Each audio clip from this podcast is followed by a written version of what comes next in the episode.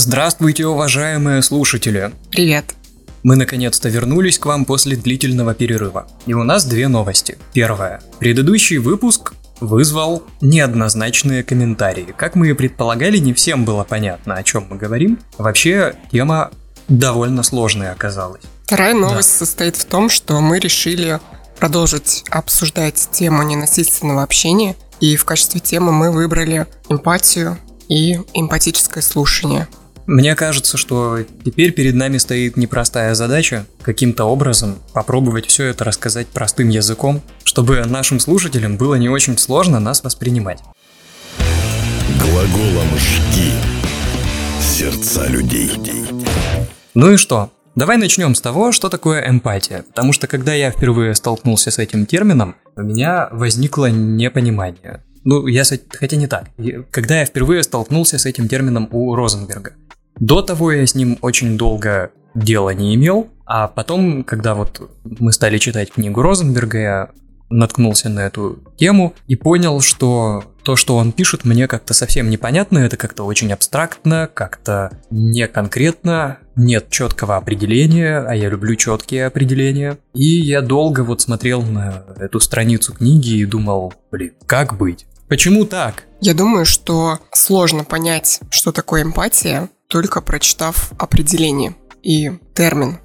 Потому что эмпатию ее нужно именно прожить, прочувствовать и только практическим путем выработать у себя вот это вот мое такое мнение, потому что вот что нам говорит Розенберг, что эмпатия это уважительное осознание чужих переживаний. И казалось бы, что все логично. Но вот как это все применить в жизни, это та еще задачка. Вообще, эмпатия, вот именно у психологов, является одним из таких ключевых навыков, что ли, при работе и общении с клиентами. И без эмпатии я не знаю, мне кажется, что психолог не может считаться профессионалом. Да, вот, кстати, пока не забыл, хотел сказать, что у меня такая цепочка мыслей возникла, когда я эмпати... об эмпатии стал думать, что вот Почему-то у некоторых принято считать, что психолог это человек, который даст полезный совет, направит в нужное русло и вообще скажет, что делать. Ну ты же психолог, помоги, скажи, что мне делать. А хороший психолог не говорит, что делать. Он помогает человеку разобраться в себе и самому понять, чего делать. Ну, во-первых, потому что ответственность должен нести за свои решения только сам человек, правильно? А во-вторых, потому что, скорее всего, вот лучше чем сам себя, никто человека не знает. Поэтому он, его нужно направить. Поэтому как раз задача психолога состоит в том, чтобы внимательно человека послушать, и эмпатически послушать, и заставить его, может быть, сказать чуть больше, и пока он говорит, еще подумать более глубоко о своих переживаниях. Так вот, если говорить о... Это почему, собственно, я говорю? Потому что вот Розенберг особенно отмечает, что важно прислушиваться к чувствам и потребностям человека, при этом не привязывая их к себе, во-первых, а во-вторых, не поддаваясь искушению давать какие-то советы, поучать, успокаивать, утешать, подбадривать и ну и так далее. Вот, то есть да. эмпатия – это уважительное понимание переживаний других. Ну да, все так, как ты сказал, что зачастую вместо эмпатии – мы предлагаем советы или утешения, и либо же объясняем какую-то собственную позицию и чувство, вместо того, чтобы просто быть рядом с человеком и находиться с ним вместе, проживать вот этот тот момент. И э, эмпатия, она э, требует, чтобы мы сосредоточились на том, что хочет выразить другой человек, и возникает лишь тогда, когда мы отбрасываем все предвзятые мнения и суждения о других. И вот э, как раз-таки интеллектуальное понимание, оно как бы ставится в противоположность эмпатии. И интеллектуальное понимание, оно препятствует присутствию, которое как раз-таки необходимо для эмпатии. Что подразумевает собой интеллектуальное понимание? Это, например, когда мы думаем об услышанном и о том, насколько услышанное согласуется с какими-то нашими э, собственными теориями. И мы смотрим на людей, но не пребываем вместе с ними. Ну вот да, я как раз поначалу вот это объяснение не понял, присутствие. Что значит присутствие? Это значит, что, ну, я нахожусь рядом с человеком, Оказывается, это не всегда обязательно, не обязательно присутствовать физически. Очень часто, когда человек делится с нами какими-то своими переживаниями и проблемами, мы как будто бы даже испытываем чувство вины за то, что мы молчим и не находимся, что сказать в ответ. И поэтому мы хотим дать совет, подбодрить, потому что мы считаем, что нашему собеседнику так будет лучше. И таким образом мы проявляем какую-то заботу о них. Например, у нас в обществе очень распространены такие вот модели поведения, которые не дают нам присутствовать рядом с человеком, находиться с ним с его чувствами. Например, в ответ на какую-то историю или когда с тобой поделились какими-то там событиями печальными, мы говорим, да, не переживай, это нормально, проблема не в тебе, ты сделал все, что мог. Или же мы можем сказать, да, это просто мелочь какая-то, ты вот послушай, что со мной случилось, а вот я, например... Да, рассказать о своем опыте. Да, рассказать о своем опыте.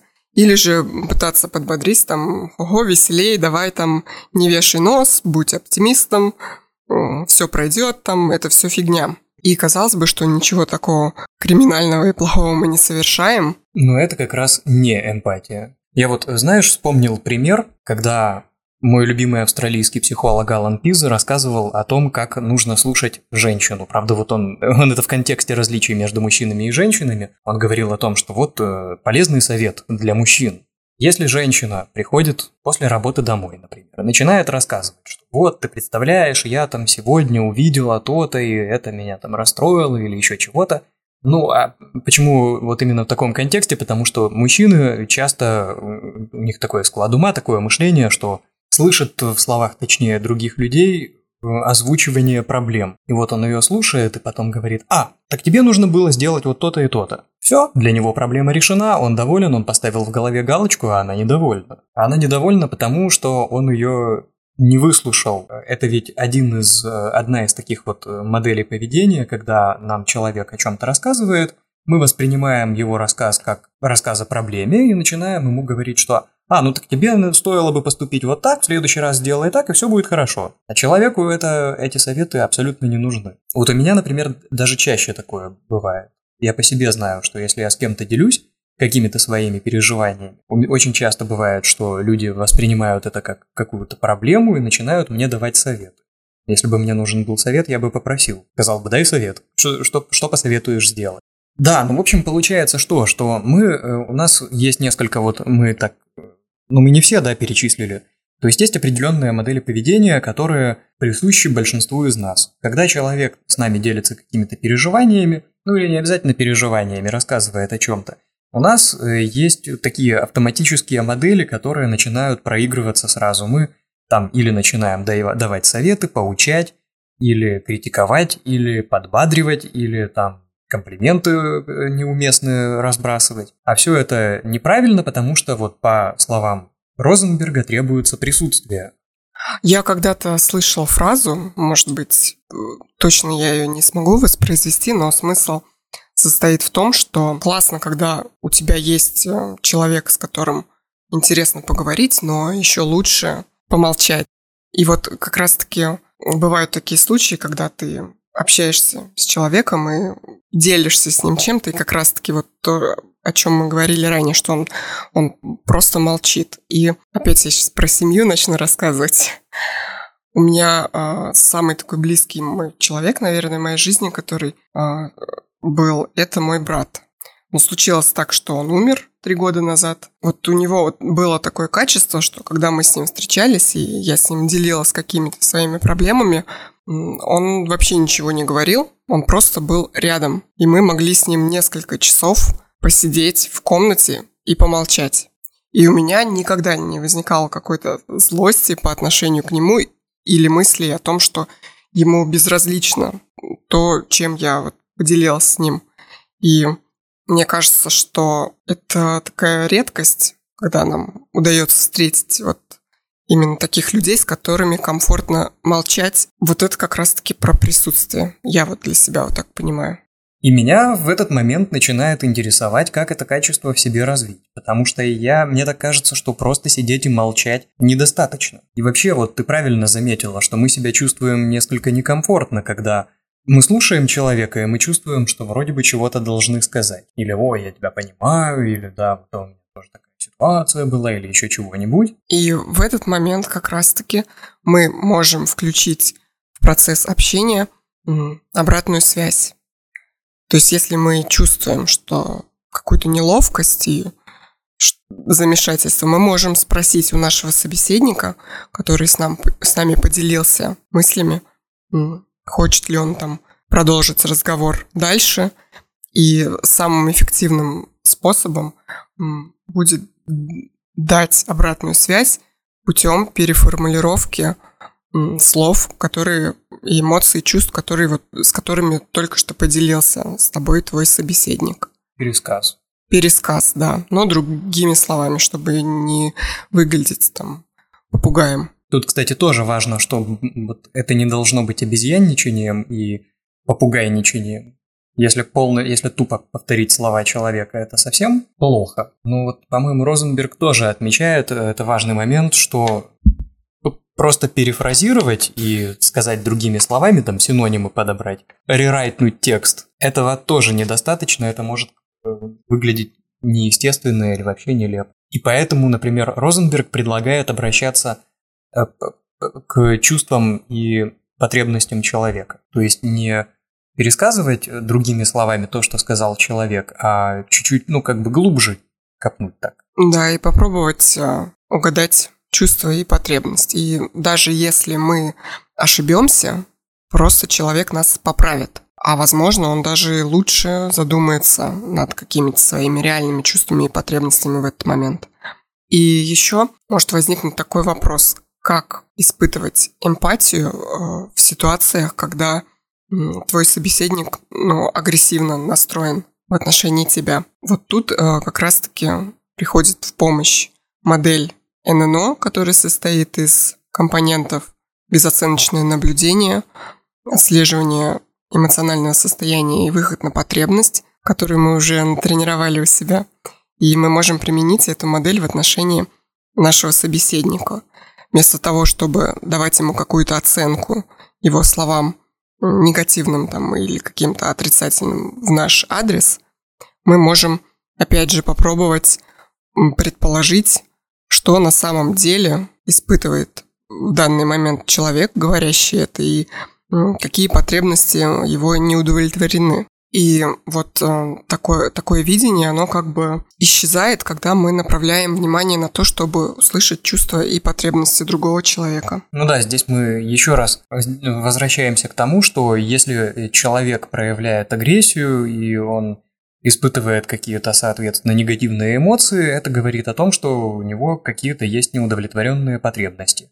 И обращается человек к нам со своим вот этим, со своими этими эмоциями, исключительно для того, чтобы эти потребности удовлетворить. Ну, а в разговоре мы можем попытаться выяснить, какие у него неудовлетворенные потребности, и таким образом сделать его более, скажем так, расслабленным или доброжелательно настроен. Кстати, еще вот момент из э, моих заметок, то, что я записал, э, что прежде чем переходить э, к решению проблемы или ответу на просьбу, я вот, кстати, не помню это, я перефразировал или прямо списал, стоит уделить внимание чувствам собеседника, вот мы как раз об этом сказали, и не дать человеку понять, почувствовать, что мы торопимся перейти к решению проблемы или к каким-то советам. Дать человеку выговориться. Да, дать человеку выговориться. И вот как раз сигналом, что человек получил достаточно эмпатии, является то, что он замолкает. Ну да, и мы как бы ощущаем, что э, определенное напряжение в теле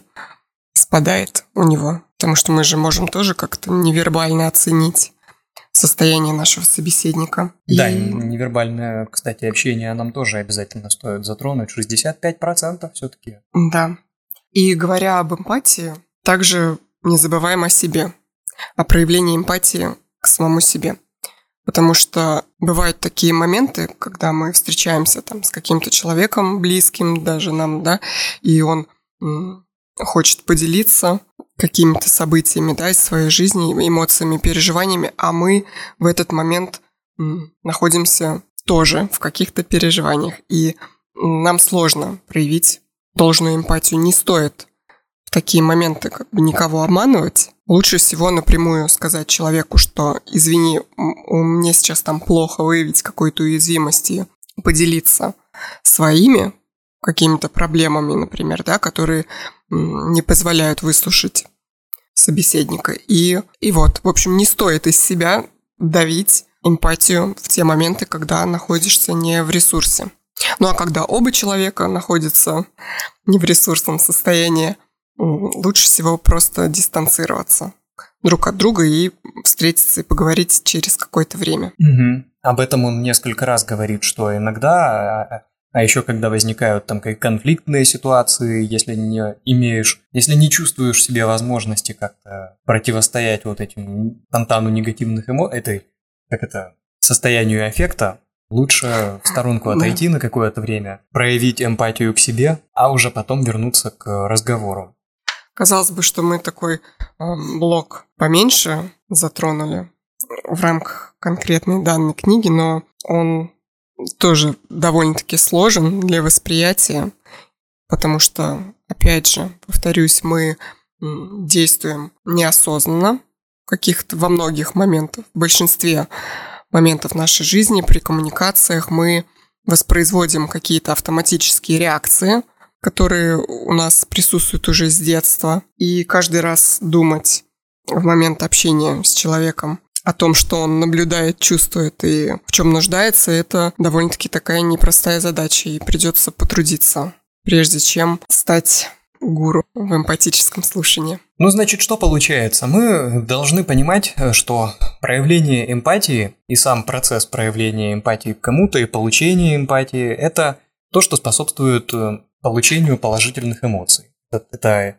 приятная часть общения. Да, и поэтому мне бы хотелось а, завершить данный выпуск словами одного из великих американских психологов Карла Роджерса, который, кстати, часто использовал технику эмпатического слушания на своих занятиях с клиентами. Слова по поводу эмпатии. Когда кто-то по-настоящему слышит вас, не высказывая суждений и не пытаясь взять на себя ответственность, не пытаясь перекроить вас, это чертовски приятно. Возможно, у нас снова получилось немножко скомкано. Мы постарались максимально просто описать и последовательно эмпатию, но мы понимаем, что поскольку и для нас самих это понятие поначалу, во всяком случае, было не очень... Ну, вот я о себе буду говорить. Для меня это было чем-то достаточно трудным, потому что мне больше нравится конкретное определение, конкретная формулировка. 2 плюс 2 равно 4, и все понятно, и думать ни о чем не надо. А здесь нужно въехать, понять. Поэтому, если у вас какие-то остаются вопросы по поводу эмпатии, найдите материалы по этому поводу э, или почитайте все-таки, в конце концов, книгу Маршала Розенберга. Э, может быть, какие-то собственные мысли появятся я хотел сказать, что лично для меня, вот я, я лично выделил несколько важных моментов. Когда человек нам рассказывает э, о каких-то... о чем-то рассказывает, неважно о чем, когда человек с нами говорит, первое, что стоит делать, это настроить себя на то, чтобы не бросаться давать какие-то советы, рассказывать собственные случаи из жизни, собственные истории. Я вот, например, к этому склонен. Не стараться как-то подбадривать, э, причем фальшиво, что да ладно, у тебя все получится. Ну, вы знаете, о чем я говорю. И как это обычно звучит. А прислушаться к человеку, послушать, о чем он говорит. И попробовать это как-то осознать не умом, а вот ну а как-то по-другому. И не давать никаких оценочных суждений в этот момент. Кстати, про оценочные суждения тут нельзя не сделать маленький анонс. У нас есть альтернативный из параллельной вселенной подкаст, который наз- называется «Оценочные суждения». Вот, там мы не такие.